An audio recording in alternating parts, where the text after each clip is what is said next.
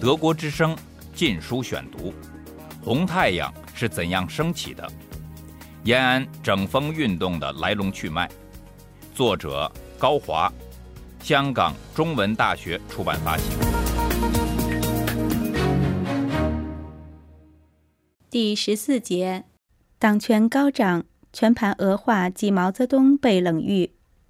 自1931年11月中央代表团举行赣南会议至1934年10月，中共中央机关、中央红军被迫撤出江西，是中共党权大张的时期。在这一时期，党的领导机关的权威得到完全确立和巩固。没有任何军事阅历、文职党干部出身的博古、张闻天等，在以周恩来为代表的中共老干部派的支持下。基本控制了原先由毛泽东领导的军队，中共苏区弥漫着以俄为师、全盘俄化的气氛，而苏区的创造者党与军队的元老毛泽东则备受压抑和冷落。在原先由毛泽东一人说了算的江西苏区，中共中央迅速在组织上建立起党对毛泽东的优势。一九三一年春，继任弼时、王稼祥、顾作霖之后。大批干部被陆续派往江西，其中许多人为留苏反国干部，既有刘伯承、叶剑英、朱瑞、杨尚昆、凯丰、李伯钊、伍修权、萧劲光、刘伯坚等；林伯渠、董必武、聂荣臻、阮孝先等一批老干部，也在这一时期被调往江西。他们分别担任了党、军、政、清等机构的领导职务。一九三三年一月，临时中央负责人博古抵达瑞金。在此前后，张闻天、刘少奇、陈云、罗迈及李维汉、瞿秋白等也先后到达。博古、张闻天等到达后，和以周恩来为首的苏区中央局会合。于一九三三年六月组成了中共中央局，实际上起着中央政治局的作用。以博古为首的中共中央得以在江西苏区顺利地确立起领导权威，是与周恩来等的配合协助分不开的。在中共中央局中，周恩来的力量举足轻重，缺乏苏区经验的博古、张闻天等。离开周的支持是很难维持下去的。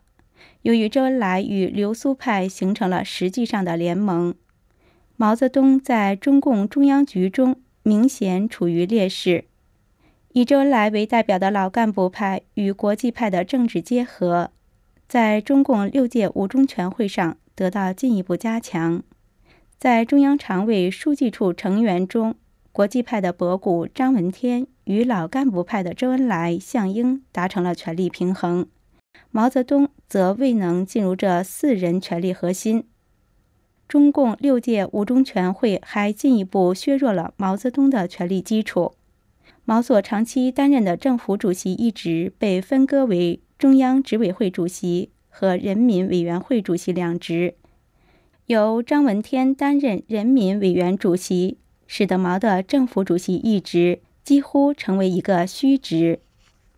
毛泽东之成为毛主席，源自1931年11月7日，他开始担任新成立的中华苏维埃共和国中央临时政府中央执委会主席。在以后的几年中，中央执委会下虽然设立了人民委员会，但实际上是两块牌子一套机构。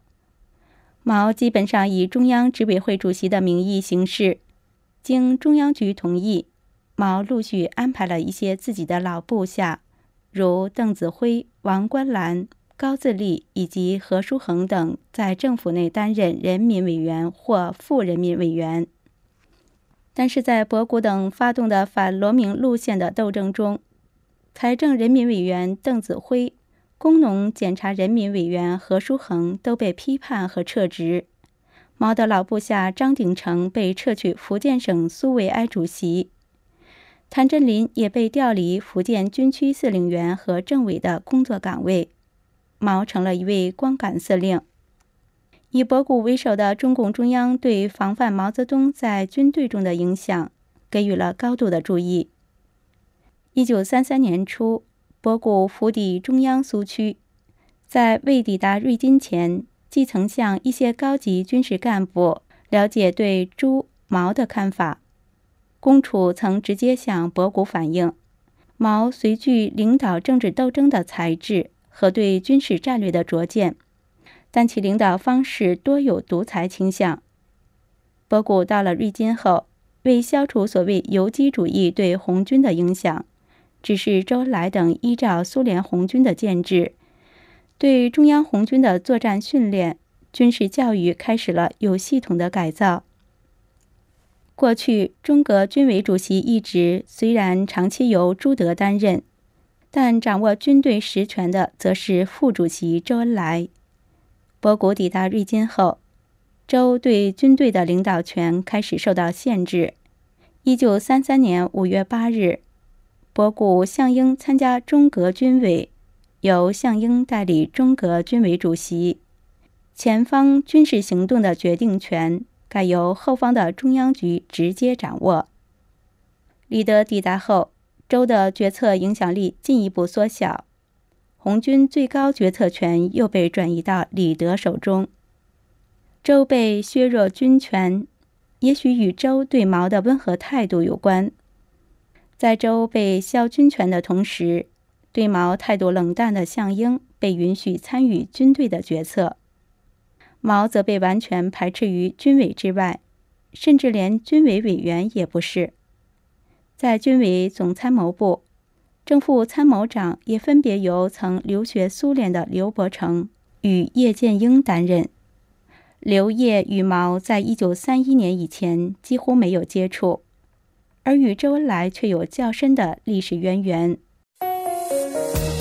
德国之声《禁书选读》。中共中央还利用自己在干部上的优势，在中央苏区建立起意识形态宣传教育系统。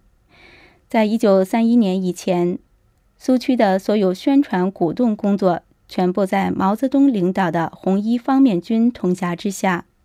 毛享有充分的发言权和解释权。留苏干部进入苏区后，出现了解释权转移的明显趋势。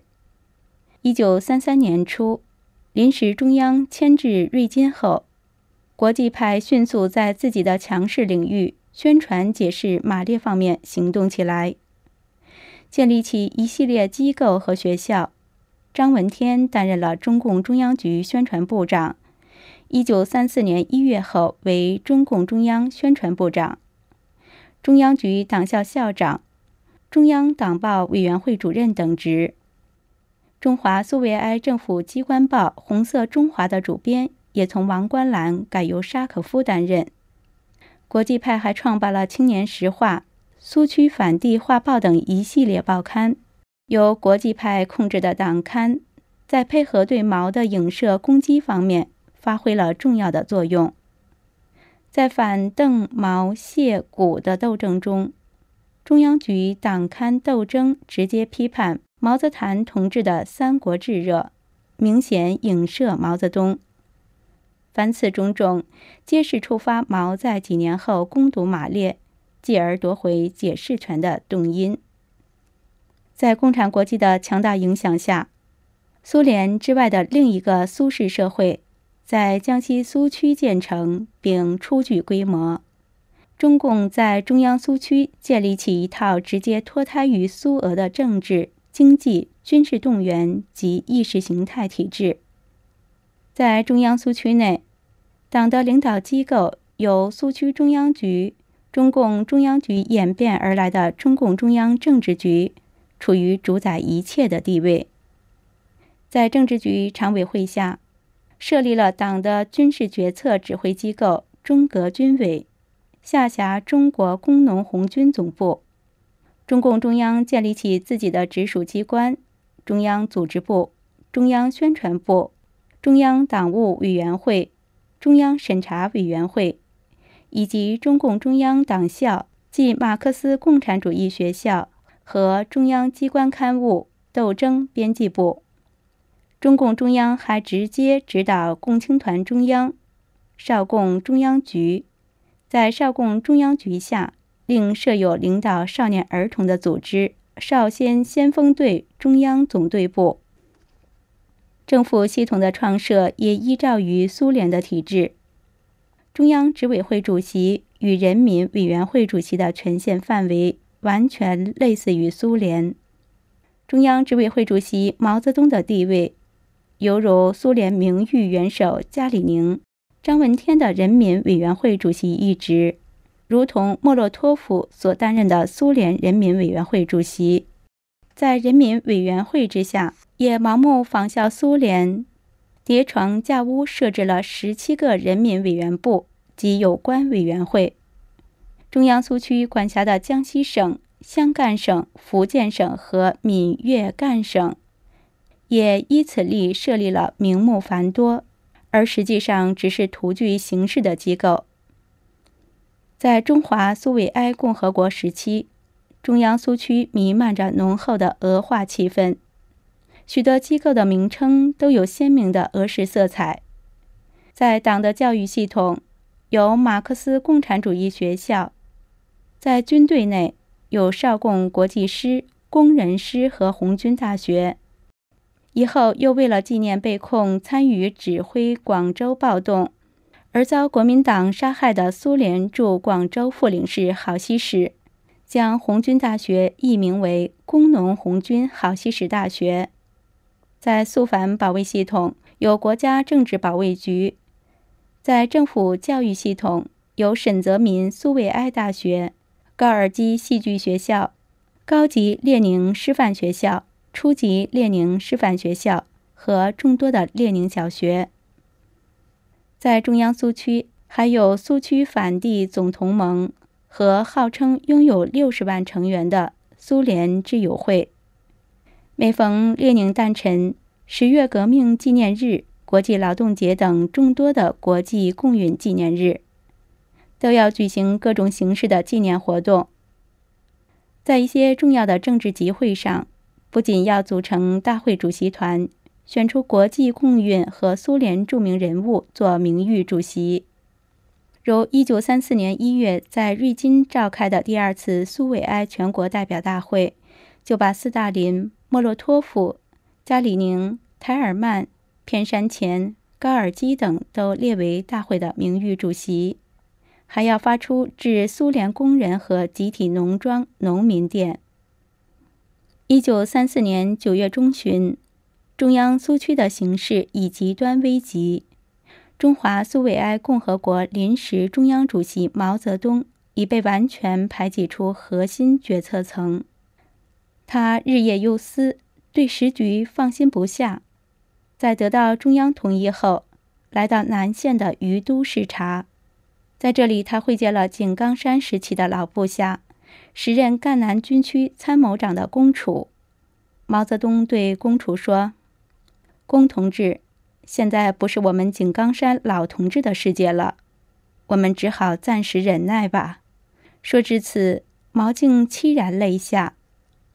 所有这些表明，力图在共产党内贯彻共产国际的博古等流苏派，在政治上已经取得了对毛泽东的完全优势。然而，博古等的成功仅是一种虚幻的假象。流苏派最缺乏的是军事方面的成功。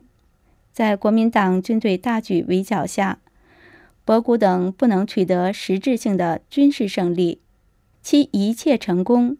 都犹如建筑在沙滩上的楼阁，一遇风浪，终将被摧毁。一九三二年春，周恩来派自己的老部下、前中共中央特科成员李克农、钱壮飞、胡底、李一萌到国家政治保卫局工作。李克农、李一萌先后都担任过政治保卫局执行部部长。李克农、钱壮飞还先后任红一方面军保卫局局长。在十一月十八日，再次给福州党的书记发了一封与前信内容完全相反的信。该信大骂十九路军，声称他们与中共的停战合作。声称他们与中共的停战合作只是一个大的无端宣传的阴谋。